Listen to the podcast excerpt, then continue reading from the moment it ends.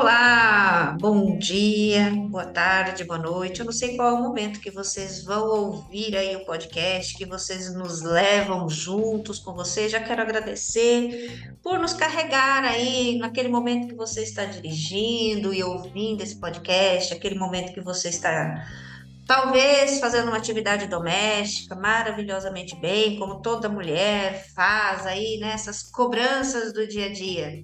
Aproveito para falar que você, além de nos ouvir também, aproveite, vai lá, compartilhe esse episódio, coloque lá no grupo de família, porque esse assunto cabe a você, mulher, a mim, já passamos ou ainda vamos passar. Algumas têm aí a opção de talvez não querer, enfim, que nós vamos falar dos desafios do puerpério, um assunto bem legal hoje com uma convidada mais que especial, especialista nesse assunto.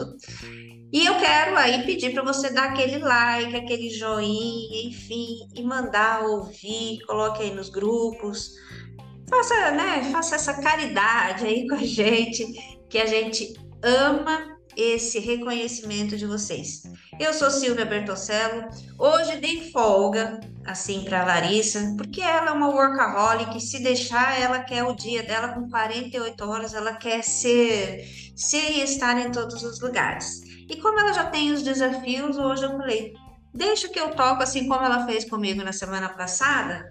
E aí, para eu não ficar aqui sozinha, como aquela mariposa apaixonada, chamei minha amiga, minha parceira, um, um outro amor da minha vida que é a Águida Ramos. Bem-vinda! Olá, boa tarde. Uma delícia sempre participar aqui com vocês desse podcast maravilhoso que só acrescenta aí na vida da mulherada, das pessoas. Agradecer o convite, Silvia e a Larissa que não está aqui hoje, mas que está sempre me convidando também. Muito obrigada, viu, pela parceria e por todo esse carinho de sempre. A recíproca é verdadeira. Ah, estamos juntas. Esse episódio, esse pode descomplicar, é justamente para nós que adoramos. Eu falo que esse momento do, do, do podcast é o meu momento terapêutico. Porque é aquele momento que eu também tenho um momento de oportunidade de também falar das minhas perebas, das minhas experiências, o que deu certo e o que a gente acha que não deu, mas não é por esse ângulo, então é meu momento terapêutico, eu amo fazer isso. Então, vamos ao que interessa, chega de muitas delongas e vamos logo falar do episódio de hoje. Bom, como não pode faltar, vou aqui começar falando logo da vinheta. O puerpério, também conhecido como pós-parto, é um período muito importante e, ao mesmo tempo, bem delicado na vida de uma mulher. É, enquanto ela se encontra nesse ciclo, nesse turbilhão de novidades, ela também ganha as novas responsabilidades. E ao mesmo tempo ela precisa retomar a vida aos poucos. Ah, a pergunta que não quer calar. E aí? Pode descomplicar? Pode ou não pode, Agnes? Pode, sempre dá para descomplicar, né? Basta a gente querer. Mas que é um período desafiador é, na caminhada da, da mãe, da mulher, é um período mais desafiador, que requer mais cuidados, com certeza, uma atenção maior. Não é, a mulher não está, quando ela está passando pelo puerpério, vamos dizer que ela não está 100% funcional de como ela está sem estar tá passando por essa fase. Mas que também é uma fase que não é pesado de passar, desde com os cuidados assertivos, desde que ela tem espaço para é, acolher as próprias emoções, dá para descomplicar sim. é.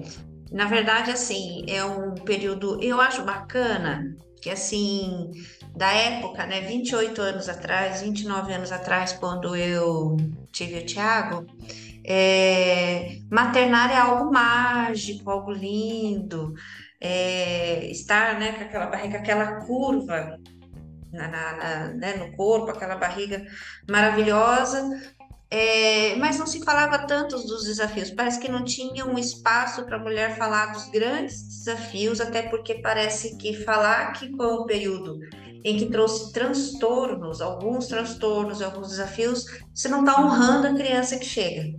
Né? Parece que você não está sendo grata pela criança que chegou. Mas uma coisa, né, é, hoje que está tá sendo bem clara é trazer a realidade desse do, do, da, do maternar com os desafios, porque você é, aumenta o papel né, que você vem aí, tem os nove meses para você se preparar, e a natureza é incrível que prepara mesmo, mas a realidade mesmo, né, de uma criança chorar, e por que tá chorando? E aí, e aí vem, né, essas incertezas, e, e, a gente, em cima disso, trouxe aqui cinco desafios do puerpério, que são vários, né? Eu acredito Sim. que se a gente ficar enumerando mais, para trazer os que são mais comuns, não é isso, Agnes? Que Sim, a gente combinou? Isso, isso aí, porque dentro de. Claro que vai variar de realidade para realidade, de mãe para mãe, mas tem sempre aqueles desafios que são mais populares, vamos dizer assim, né? Que a grande maioria das mulheres passa por ele nesse período, né? É... E como você disse, Silvia, por mais que a natureza faz esse preparo do corpo da mulher para receber, o preparo mental e emocional requer ali é, uma atenção também, porque é um período que mexe ali com todos os hormônios, o emocional da mulher fica abalado. Então, além desse preparo da natureza, é, é bacana a mulher que já tem essa vontade de ser mãe começar a se preparar, inclusive mentalmente e emocionalmente antes, né? É. É, e, e assim, né, a, ouvir e se preparando, entendendo a realidade, sem ficar fantasiando muito, né? É Sim. lindo a maternidade, é, é lindo tem. ver é, aquele bebê bonitinho, com aquela pele, com aquele cheirinho, né? Mas é igual quando a gente pega filho dos outros, balança, pega, até começar a chorar e aí a gente devolve porque toma lá, é o famoso toma lá que o filho é seu. Só que de repente você encontra que é você que tem que pegar essa criança e dar conta desse recado, né? Sim, isso aí. É, Vamos lá exatamente. Isso. Então esse período que a gente está falando aqui do puerpério, ele costuma durar de seis a oito semanas após o parto. E envolve aqueles maravilhosos desafios. É uma fase marcada por oscilações do humor, mudança no corpo, e vem, e o que não falta é aprendizado. Aí sim é preciso se preparar, contar com apoio, que é uma outra coisa que nós vamos falar aqui, adequado para passar por essa fase que de forma tranquila, saudável, né? O máximo que a gente conseguir. Por quê? Porque aí é uma coisa que marca, né? A, a, essa, esse primeiro momento e haja história para contar. Né, eu ah, ia falar, né, Larissa? Nossa, tá Larissa. né, Agda? Claro, se faz presente, é isso mesmo. É. É, como a Silvia estava falando, essa questão do aprendizado, porque a mulher não nasce sendo mãe. Né? Eu falo que já tem uma autocobrança aí, porque parece que a gente ouve desde criança, nossa, você tem carinha de mãe, nasceu para ser mãe. Então já cria ali uma expectativa em cima da mulher muito grande. E na verdade, por mais que é, a mulher, é, algumas venha com instinto maternal é, mais aflorado, e eu vou dizer algumas porque não são todas as mulheres, e tá tudo bem ser assim.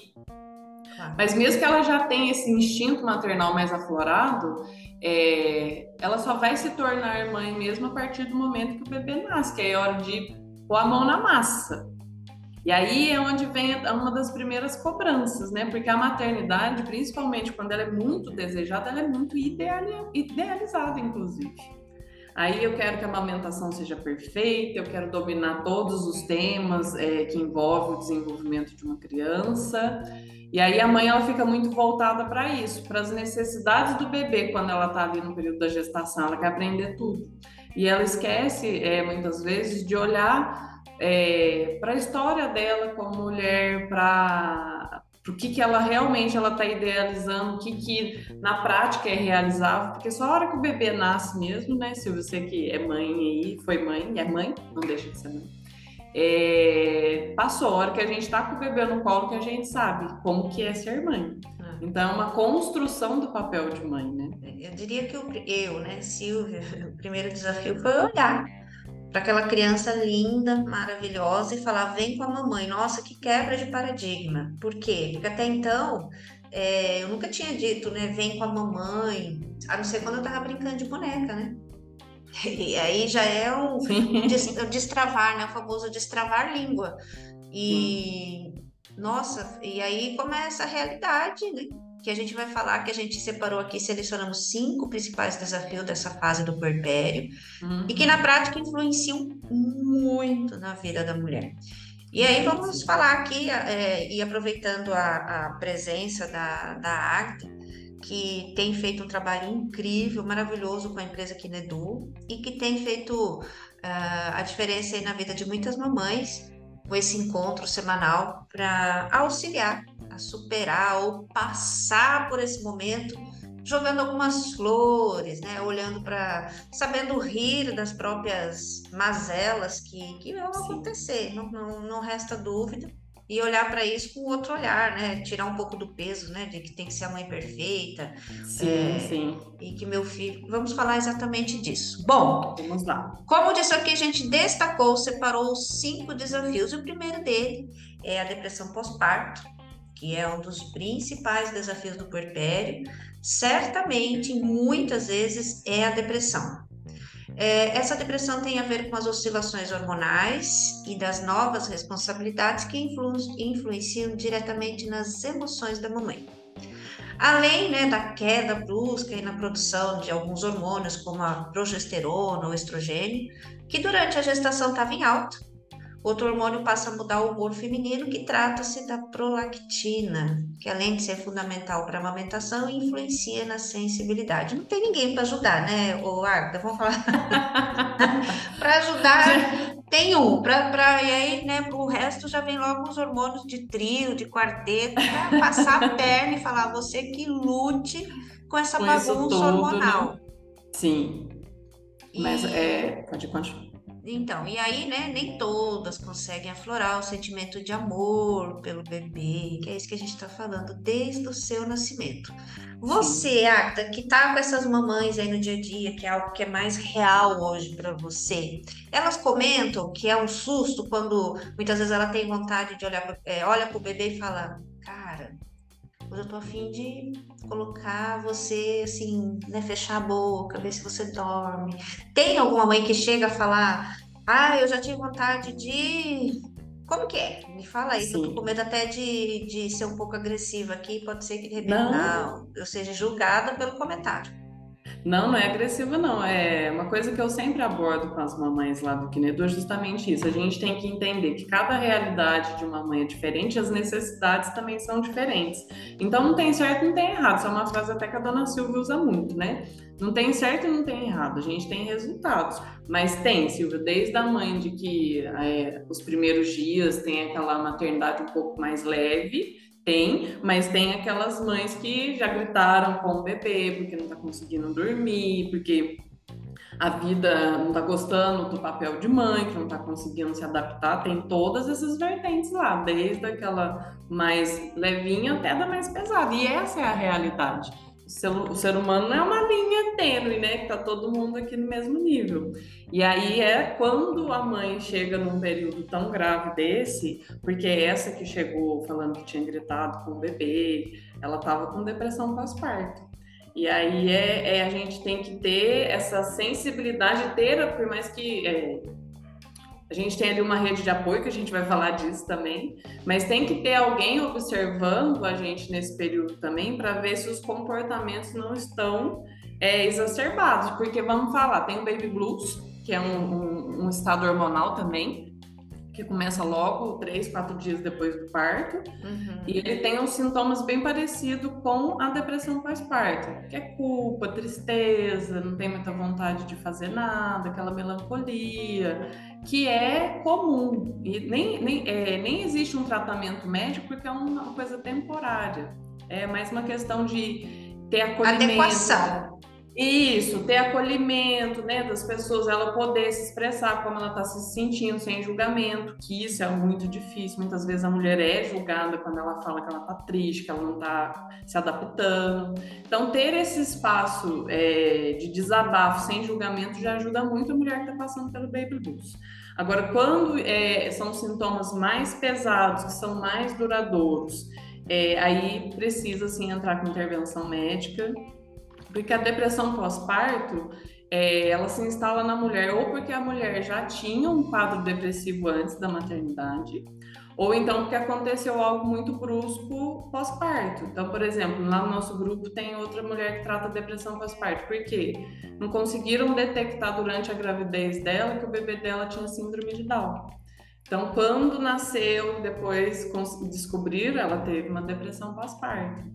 E outro caso muito é, atípico, né, para a gente não falar, teve um pai que teve depressão pós-parto da mulher. Caramba, olha que bacana. Sim. Bacana, não, digo, bacana, é, não a, a, a, depressão. Não é que é bom, mas não, mas assim, o isso... fato de, é, de, de até quebrar um paradigma e falar que isso é algo Sim. que é só das mulheres, né? Sim, e quando foi se investigar o histórico dele, é, ele já tinha tido a, um filho e o filho nasceu, morreu com um dia de vida. Hum. Então, quando a filha dele essa filha agora veio, ele entrou em depressão porque ele tinha medo que acontecesse a mesma coisa. Claro, imagina, né? Ele estava é, se segurando, se mantendo forte, firme, e depois desaba, né? Então, eu, eu tive depressão pós-parto, mas como você mesmo falou, é, é, algo que aconteceu, né? Foi a pergunta que você me fez aqui nos bastidores. Então, eu tive problema, meu útero, ele não fez aquela contração, um lado do útero não voltou, e eu tive, tive hemorragias, tive que fazer, entrar no centro cirúrgico, fazer uma outra cirurgia, e isso me deixou é, no hospital e o Thiago em casa, já teve que sair do peito e ir para uma madeira. Então, teve uma, sé uma série de acontecimentos que eu fiquei em depressão pós-parto, é um período muito, muito complicado, você fica com uma tristeza intensa, e, as, e aí a primeira pergunta que as pessoas fazem, mas por que se ele é saudável? Como se isso tivesse relacionado somente à, à questão do bebê. E, e isso também é outra coisa, a criança, eu até pensei, né, eu fiz cesárea, e a criança não estava comigo, até porque não tinha nem como eu me mexer, ele ficou no berçário, as pessoas entravam no quarto e falavam, cadê o bebê? Não tá aqui. Ninguém falava assim, e aí, tudo bem? Como foi? Você tá bem? E voltava de lá, eu não tinha visto o rostinho dele ainda direito. Ah, ele é assim, ele é assim. E em nenhum momento as pessoas estão muito, até porque tem a emoção, né? Tem a curiosidade, é uma criança que foi muito esperada, né? Nove meses, literalmente, todo mundo ali. De espera. Né? É, e aí é, você meio que vai ficando assim, mas se a criança tá bem, a criança é saudável, por que essa tristeza intensa, né? Essa dificuldade de criar muitas vezes laços com o bebê, eu não tive essa, mas a minha tristeza era demais, um sentimento de incapacidade que depois eu perdurei essa sensação de não ter condições em outros cenários até. A sensação era a mesma. Até de criar um novo uma nova um novo, negócio de abrir uma nova frente de desenvolver um novo produto a sensação de que não vai dar certo de incapacidade era a mesma quando ele nasceu. exatamente. Por quê? Porque não foi trabalhado da, da forma correta como realmente precisava e aí é um impacto gigantesco, né? Fica carimbado ali a folha da mulher. Se eu não conseguir nem no período que eu é, tive um filho, conseguir isso na autocobrança dela ser a melhor mãe que eu esperava que eu fosse, imagina para outras coisas. Né? É. E a gente já tem também, né? Eu trabalho muito com constelação, tem algumas coisas que a gente tem um senso crítico muito alto de umas experiências que a gente vem como filha e depois a gente não quer repetir como mãe porque a gente ficou no crítico com a própria mãe. Então a gente já vem com essa assim, eu quero ser muito melhor, eu quero dar conta, eu quero fazer. E aí é, é outra questão que vem o senso de realidade, fala, cara, a minha mãe foi uma heroína, então ela fez o que ela pôde dentro daquilo que ela tinha. E aí vem um monte de, de senso de realidade caindo, né, como se fosse tirando as miopias da lente. Então, é um, é um processo bem, no mínimo, desafiador. Desafiador. E a depressão pós-parto, ela pode surgir até dois anos ainda depois do parto. Então, é um período mesmo, tem que tomar cuidado, principalmente porque muito dessa idealização da mulher é quebrada depois que o bebê nasce. E aí, tomar cuidado com essa tristeza, essa letargia, vontade de não fazer nada. Porque uma coisa é a mulher estar tá cansada e não ter condições de Sim, fazer. Outra é. coisa, ela não ter vontade de fazer nada. Porque às vezes a gente está cansado, nossa, mas eu queria fazer tal coisa, né? Então, é. tomar cuidado com isso, ficar de olho, porque à medida que os teus paradigmas, né, as tuas idealizações são quebradas, no decorrer ali do, do, depois do nascimento do bebê, é um período de olhar, né? De elaborar cada fato, como a Silvia falou, como que você está se sentindo, o que, que aquilo representou para você, as mães que não conseguem amamentar, é, o bebê que às vezes é, precisa voltar para o hospital, cada fato que vai acontecendo após o nascimento do bebê precisa ser elaborado para não acumular e vir até uma depressão é, Exato, exatamente. Porque até quando a gente passa pelo pré-natal, tem uma, uma, meio que uma lavagem cerebral em alguns aspectos de que a criança só vai ser saudável, não ter problema ortodôntico, se ela for amamentada, ela com parto normal. E, e aí a gente assim, pronto, não deu o parto normal, pronto, eu não sou a mãe que teve, não, eu sou uma negação, não consegui nem ter o parto normal. Aí depois, como eu tive que ir para o centro cirúrgico para uma consequência da hemorragia, e não conseguia amamentar. Ah, agora meu filho vai ter problema dentário, ele vai ter problema nas articulações, ele não vai ter, e não vai, não vai, pronto, culpa sua de novo. E aí você fica nessa vórtice de culpa. Culpa é, é presente na maternidade. É, né? nasce a mãe e uma, e uma culpa ganha certificado, a culpa do ano, né? É culpa porque ela acha que tudo que vai acontecer na vida dessa criança, seja lá qual foi a idade dele, né? Desde uma semana dela aos seus 40 anos. Sim, né? ad, a, é ad eterno. Ad eterno. Ela acha que é culpa dela. Então, é, seu filho é já está lá adulto, não deu certo no casamento, a culpa é da mãe. Exatamente. Então, é vamos aí. trabalhar essa culpa aí. Misericórdia. Bom, o que separamos também aqui como uh, o segundo desafio é a amamentação, né? A amamentação está entre os principais desafios do puerpério, porque mais do que alimentar o bebê, que a gente já começou a falar aqui também, traz a imunidade. Trata-se de um momento de interação que é maravilhoso entre a mãe e o filho e uhum. cria aí os vínculos. E aí, assim, a mãe não amamenta, já não tem vínculo, a criança não tem imunidade, a criança não tem isso, pra, né? E apesar de toda a importância da amamentação, muitas mulheres têm dificuldade de manter o ritmo, porque, gente, amamentar, a gente senta e estando à disposição, tipo é, a, a, filial da Parmalat, né? Por duas horas, a cada uma. Então você descansa uma hora e volta duas, devido a essas dores também. Tem o peito racha, o meu peito rachou, o bebê engole sangue, vai arrotar, solta sangue. A criança chega perto, o peito tá caído, metade dele já não tem mais. É, e aí vem, né? Põe peneirinha para secar, põe raspa de banana, vai lá onde tem negócio de especialistas da amamentação, Sim. e o leite não sai, o leite não desce, o leite em pedra. Então, é só desafio em cima de desafio, né? A amamentação. A amamentação, ela é, ao mesmo tempo que ela é deliciosa, é um momento muito grande de conexão, mas eu falo com as mães lá do grupo que a gente precisa saber a hora da gente parar de insistir porque, como você está falando, chega uma hora que o aleitamento no seio da mãe fica insustentável. E aí, é, é, é, vamos falar de todos esses machucados, né, que causam, às vezes o bebê, o bebê não consegue sugar e tudo mais. Uhum. Aqui já quebra uma idealização muito grande da mãe quando isso não acontece, que ela não consegue amamentar no seio. E é o, o que, que ela vai fazer desse fato é que vai mudar o cenário lá na frente, porque é, essa questão do amamentar, a gente sabe da importância em questão de saúde, mas é, vou trazer até dois cenários aqui dos meus sobrinhos. Meu sobrinho mamou nada no peito da minha irmã, e já minha sobrinha mamou até ali os dois, três anos de idade. O meu sobrinho, que não mamou na minha irmã, é mais saudável do que que mamou. Entende? Então, é, é muito mais de como que você vai é, prosseguir a partir disso quais os cuidados que você vai ter com o seu bebê, é que vai pesar muito mais. Então, se não está conseguindo ter a amamentação, é buscar outros cenários que se encaixam nas necessidades do seu bebê. Mas uma coisa que as mães sempre trazem lá para mim no grupo: ah, mas como que fica essa questão da conexão, já que eu não vou amamentar no seio? Como que eu faço? Eu falo que é, o fim da o fim da amamentação é alimentar o filho certo? Um dos fins, o principal fim é alimentar a criança. A finalidade é. A finalidade é essa, tem aquela questão da conexão.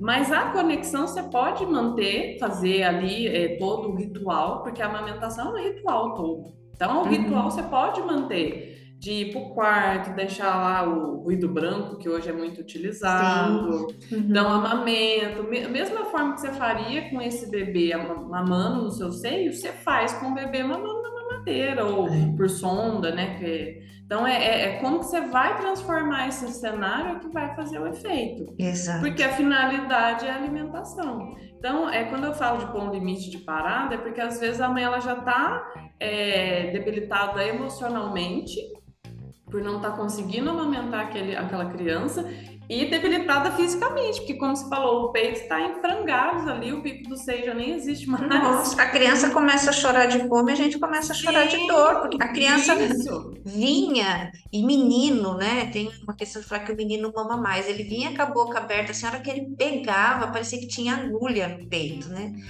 e... Nossa, enfim, e depois é o que você falou, né? Vem a mamadeira, é, criar aquele momento né, de intimidade. Você pode também a gente fazer a massagem, tem aquele momento do banho, carinho. É, o carinho de dormir grudadinho, de dormir no peito, depois colocar rotar. Sim. É, tem outras, mas como que você fala para uma mãe que tem esse outro jeito, sendo que você passou nove meses passando por quase essa lavagem cerebral, que parece que a criança só vai sobreviver e ser feliz num reino colorido se ela passar por isso.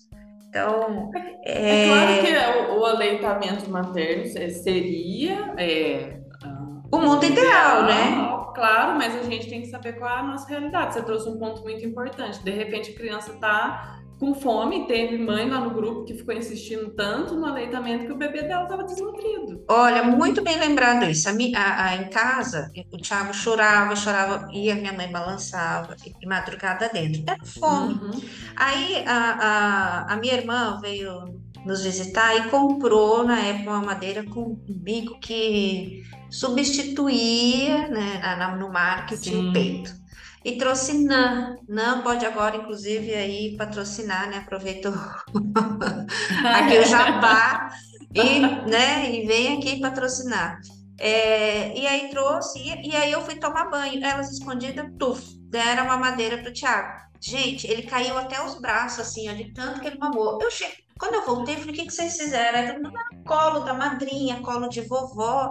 E aí ele dormiu. E eu, muito inocente, Assim, Nossa, que delícia e tal. Aí depois a minha mãe falou, falou, Silvia, o que ele tinha era fome. Ele chorava de fome. Seu, você não sai leite, só saía sangue, porque já estava empedrado. Uhum. E eu queria dar chá para a criança. E depois disso, né, é, de muito tempo, o Thiago não tomou chá nunca. Você podia fazer, olha, é chá trazido do, dos Alpes suíços, com orvalho da manhã. Aí ele não, não tomava.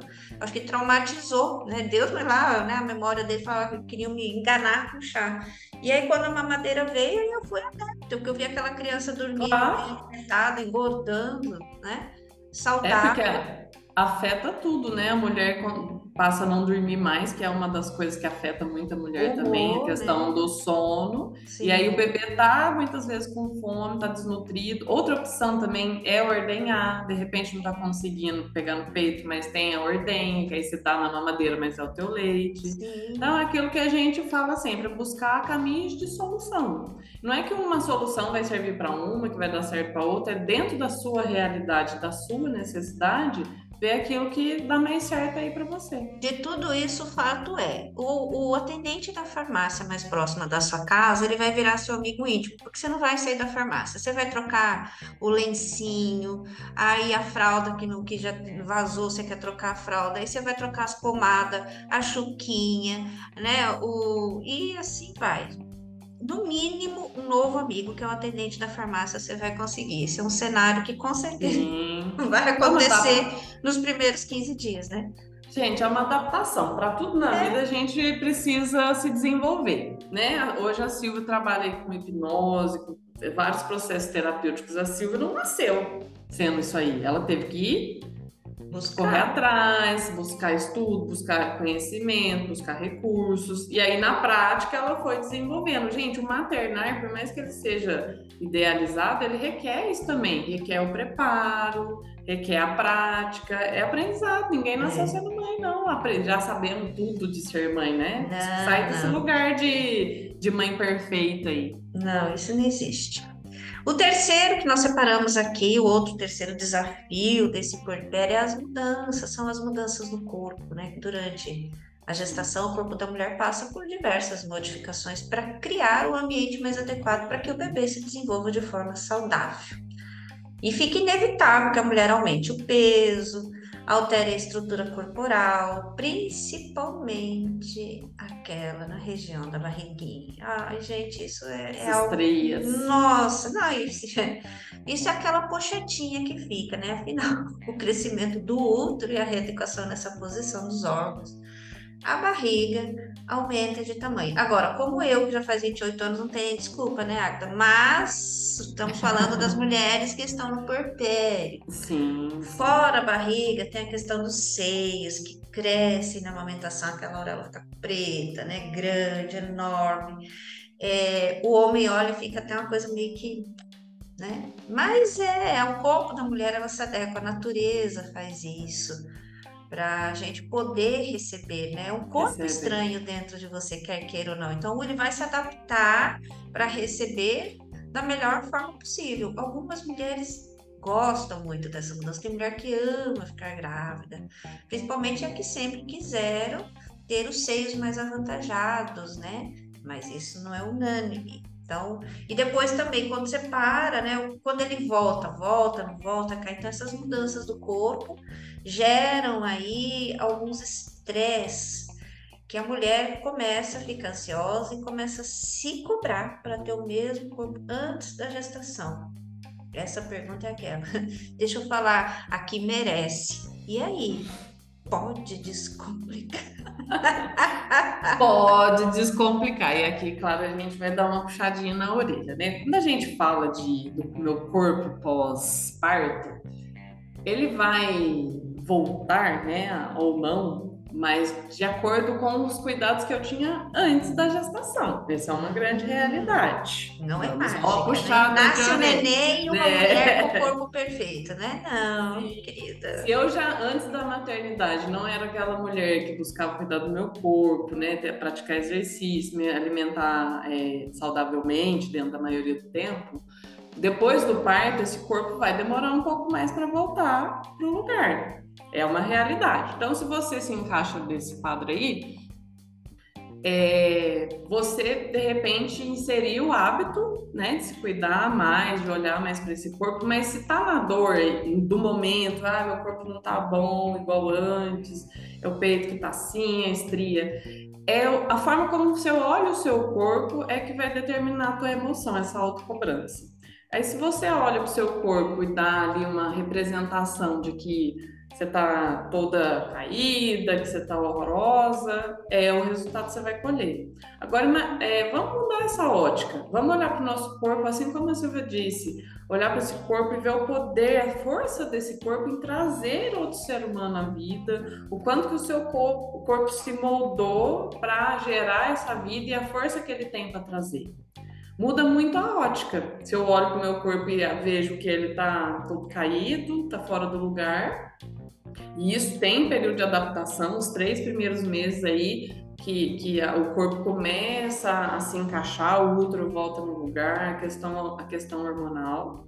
Então, é primeiro ter um pouco de paciência consigo mesmo, autocompaixão, né? Ter empatia, de entender que seu corpo passou por transformações por nove meses e continua passando. É, Agora tudo é... sai da maternidade tirando foto que nem as sim, artistas, né? Que passam pelo Photoshop, que tem o personal já dentro da, da maternidade, sim. muitas delas fazem plástica já no parto. Já faz no parto. Então, é, é esse olhar da mulher com ela mesmo e muitas vezes a Silvia, a Silvia até trouxe, muitas vezes é o marido que olha com um olhar ele, eu preciso colocar um limite, inclusive, no quanto que eu vou deixar o meu marido é, trazer essa imposição de que o meu corpo volte a ser como era antes, eu preciso ter uma comunicação assertiva com ele, dele entender todos os processos que Sim. o corpo da mulher está passando e ele, opa, deixa eu é. tem ter mais memes, empatia aqui, uns né? memes bem legais agora, né? Com tem as questão da, da, de algumas memes na rede social que acaba com a gente, tem outros que fazem a gente dar muita risada, né? Então tem alguns é. que os homens assim colocam 10 quilos, 5 quilos, né? Um saco de arroz, uma fita na, na, sim, na barriga sim. e aí vão é. amarrar o cadarço vão andar, vão entendendo, né, na prática como é carregar aí é, de repente 5 quilos a mais, né? 5, 6 quilos a, a mais na barriga. As pernas gente... inchadas, né? Tira a fita, acabou a brincadeira. Agora da mulher, não. É um pouquinho. Haja fita. Tem umas fitinhas tira, a mais aí. Tira o bebê aí que entra toda uma readaptação do seu corpo. Então, é a mulher ter empatia por ela mesma, entender que é um processo, mas também trazer esse olhar e então tá. Se eu não me cuidei até agora, eu vou passar a me cuidar agora também. Sim. Faz parte, né? O autocuidado da mulher pós-parto, por mais desafiador que seja, ele é muito importante. Eu falo muito isso. Quanto melhor a mãe estiver no individual dela, melhor mãe ela vai ser, melhor esposa ela vai ser. Então tá tudo bem ter esse momento de autocuidado aí. Perfeito. Bom, dados os recadinhos do corpo, se a senhora não se cuida, né, durante 10 anos de casamento e quer se cuidar do pós-parto, eu acredito que é um pouquinho de paciência vai fazer Isso bem, né, Agda? Vai, sempre. Outro ponto que a gente separou aqui é, é, essa sensação, esse sentimento de isolamento. Porque a mulher, ela tem direito à licença maternidade, ela sai da rotina e tem uma tendência que ela fique mais tempo em casa. De repente, a mulher né, era uma workaholic, trabalhava 12 horas por dia, e agora ela se vê sentada com o bebê no colo, com o peito rachado. Olha que cenário, né? Com o corpo fora totalmente da estrutura que ela tinha, uh, com os hormônios à flor da pele, sensível e em casa no isolamento. E essa readequação da energia durante o dia, essa questão de ficar dando atenção, essa atenção diferenciada à disposição da criança, tem esse isolamento. Ela não pode né, ficar saindo, ir ao shopping, fazer encontros e até receber visitas. Isso requer um pouco mais de cuidado nos primeiros meses. E aí, dormir também, né? A mulher é, nessa questão já não dorme, é, não consegue manter aí a, a rotina do casal, as coisas estão organizadas e faz com que ela vá se sentindo cada vez mais isolada. Parece que ela começa, só ela está passando por aquela dor. Como que é isso, Arta? Como é que é as mamães comentando desse isolamento, desse é, esse novo papel, principalmente a mãe de primeira viagem?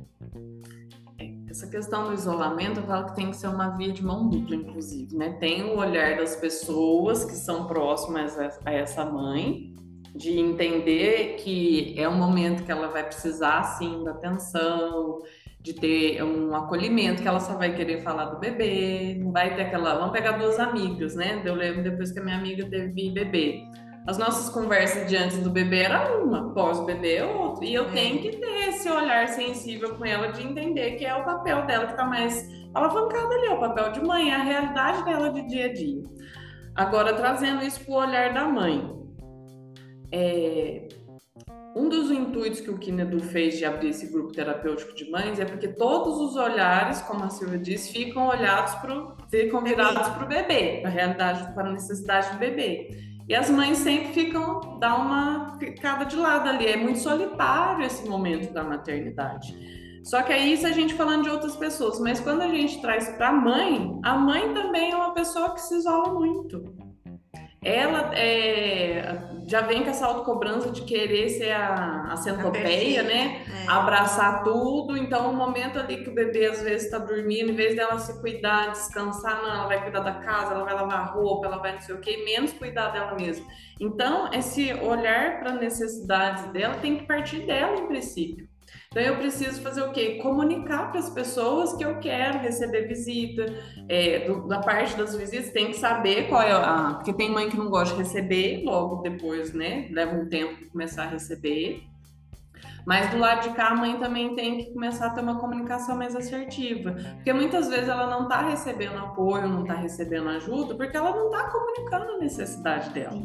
Eu então, acho que é... esse, esse, essa dica que a gente está falando aqui, né, que é da dos desafios do puerpério, é onde mais entra o papel do pai. Na amamentação o pai Sim. não tem, né? Não. Quando o corpo está diferente, o pai também não.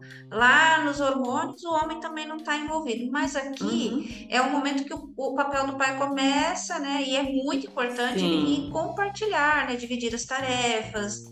É, porque a mulher ela sofre um cansaço extremo. Ah, e hoje eu percebo, tenho visto a participação mais, mais uh, ativa dos homens de ir em restaurante almoçar e o, e o pai, só o pai, a criança mesmo bebezinho, ele lá amassando a comida e dando na boca, levando para a escola no carrinho, porque parece que isso era um papel e uma tarefa só da mulher. Só né? Da e os mulher, homens estão começando a ficar mais ativos, né? mais, mais participativos. Isso, e é muito importante a mulher delegar mesmo, né? Dividir as tarefas como eu falei, não querer abraçar tudo. Então, a mulher quer ser melhor mulher, melhor mãe, quer dar conta de tudo. Não, você tem que levantar a mão e pedir ajuda sim. É, deixar, o, deixar o marido fazer parte desse momento. Isso é bacana. Sim, extremamente, para você sair desse, desse lugar de isolamento que a maternidade já traz. Até porque então, tem é... muitas mulheres também que têm a, a, a, crença de que o homem não sabe fazer. E aí a impressão que esse papel só mudou a vida dela. E é importante uhum. olhar que mudou a vida do cara também. Mudou. E deixar participar, porque senão ele também vai se isolando, vai se sentindo excluído. excluído. E parece que a maternidade agora a criança virou um concorrente. Sim, e vida mesmo. Então, é entender que esse momento de pai e filho também é importante para o bebê, é importante para todo mundo, para a mãe que vai ter o tempo dela ali, uhum. para esse pai que vai participar desse momento e para a criança que vai ter o cuidado dos dois lados aí, que é muito importante. Muito então, tá tudo bem a gente levantar a mão nesses momentos de isolamento e pedir ajuda para o marido, pedir ajuda para os amigos, para a família, quem for, para não rede deixar. De apoio, né? Aí. Isso aí. E falando em rede de apoio, para dar continuidade, a nossa última dica aí nesse período perpétuo, como lidar né, com as opiniões e críticas sobre os ajustes. Esse choro é dor de barriga, esse choro é fome, esse choro é. E aí vem aquele monte, acho que você devia fazer isso, é, acho que você devia fazer aquilo. Aí vem as críticas externas e as internas, né? As opiniões de terceiro é uma das que mais incomoda as mulheres.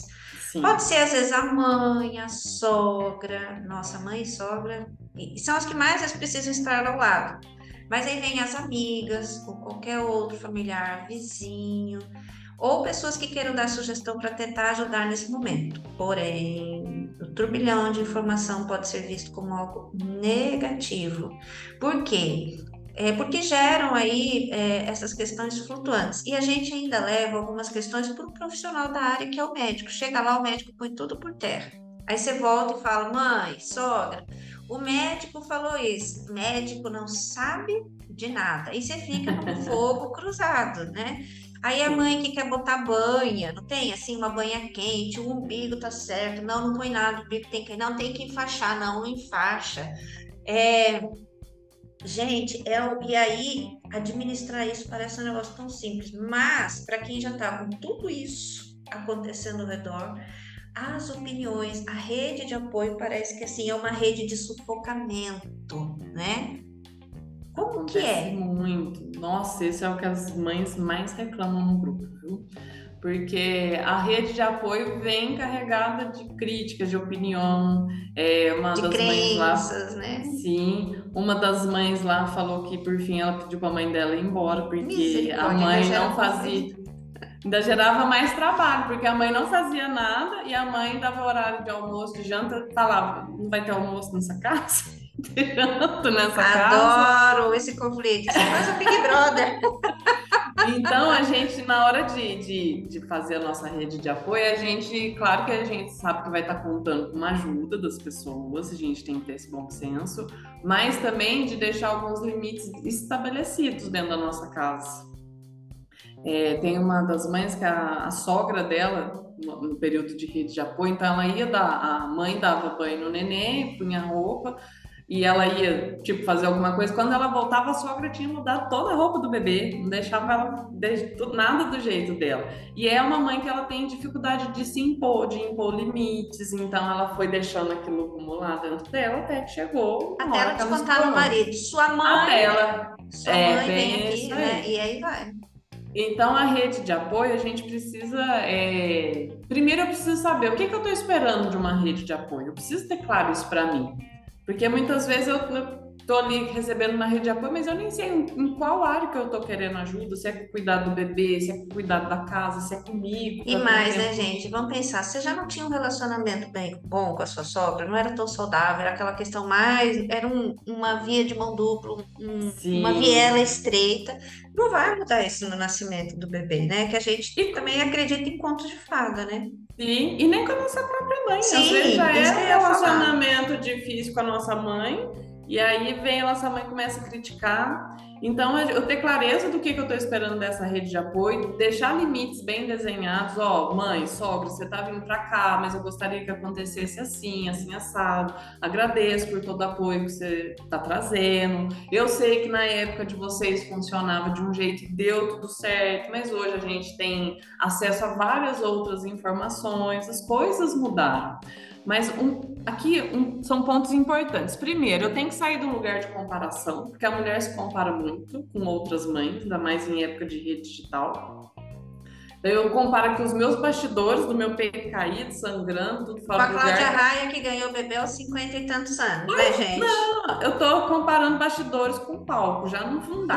não, não vai, não vai. Não dá. Não posso comparar meu filho com o filho de outras mães, porque às vezes, ai, ah, meu filho já tá andando, meu filho já tá comendo. Já fala tudo, já tem três é... dentes, é assim mesmo.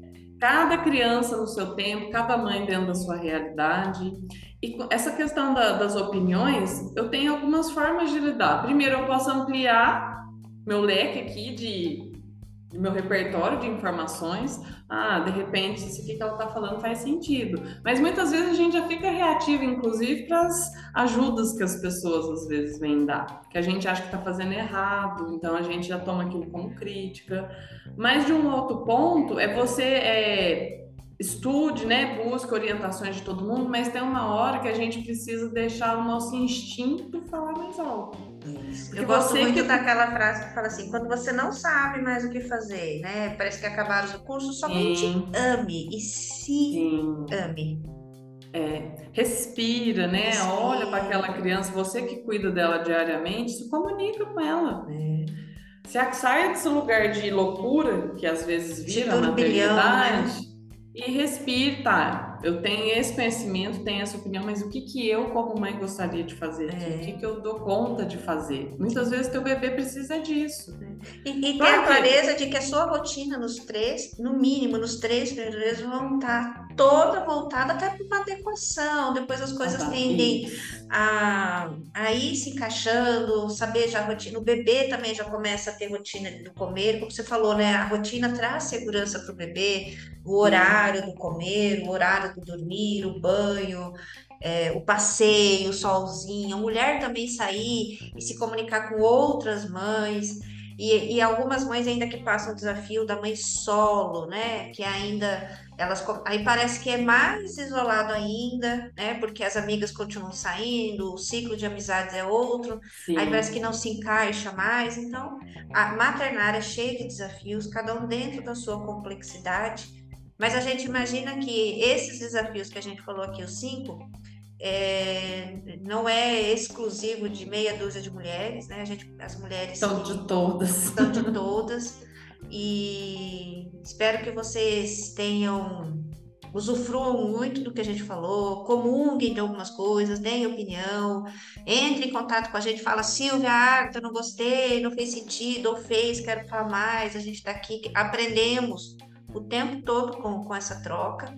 É, aqui não temos a pretensão de é, falar de tudo e dissipar o assunto, não é, não, não é isso, que tem muita coisa, né? A gente só deu uma uh. pincelada. E para falar que esse desafio, para quem está nesse momento ou vai passar, É, você não é a única, não é uma dor exclusiva. E o que a gente quer deixar aqui, além do agradecimento da participação da Acta, que veio a brilhantar, muito obrigada por todo esse carinho e informação que você trouxe, sempre muito bem-vinda. Falar para as mamães aí que é um momento, vai passar, é, parece que né, tem aquela sensação de que não vai ser nunca. Tenha calma, respire. Respira. Quanto menos você espera, isso passa muito rápido. Daqui a pouco você vai estar como eu falando, passaram 28, 29 anos, e ainda vai. É um momento que você acredite, vai sentir saudades. Então é isso, né, Agatha? Falamos o que queríamos, faltou algo? Uma coisa, só para finalizar, a gente, é, depois que o filho nasce, a gente às vezes fica aquela dúvida: será que a minha vida vai voltar a ser o que era antes? É, ela não vai voltar a ser o que era antes, mas não quer dizer que vai ser pior também, tá? É. Só que é aquele momento de como que eu vou ser feliz daqui para frente nesse novo cenário, nesse novo desenho. Ficar tentando comparar sua vida de antes com de agora só vai te deixar num lugar de dor também, tá? Isso então dá para dá para ser diferente, dá para ser melhor às vezes. Com até, certeza. Tá? E agradecer, Silvia, parabenizar mais uma vez vocês pelo esse podcast maravilhoso e me colocar à disposição para quem quiser tirar mais dúvidas. Como a Silvia falou, é uma pincelada, é um, é um tema extenso, né, Silvia? Sim, dá muito pano para cá aqui. Para cada dor que a Silvia trouxe ali, daria um podcast inteiro. É verdade. Não é? É isso mesmo. Mas é isso. Então, Fique aí com, como disse, né, com o nosso episódio dessa semana. Curta, compartilhe, indique o podcast para as pessoas da família, põe lá no grupo de WhatsApp, faça esse, esse carinho conosco que a gente ama quando isso é, é compartilhado e deem feedbacks que nós estamos aqui à disposição. Um beijo a todos, boa, um semana. boa semana. E aí, as mamães que estão passando por esse desafio, calma Respira que vai dar certo. Isso aí. um beijo.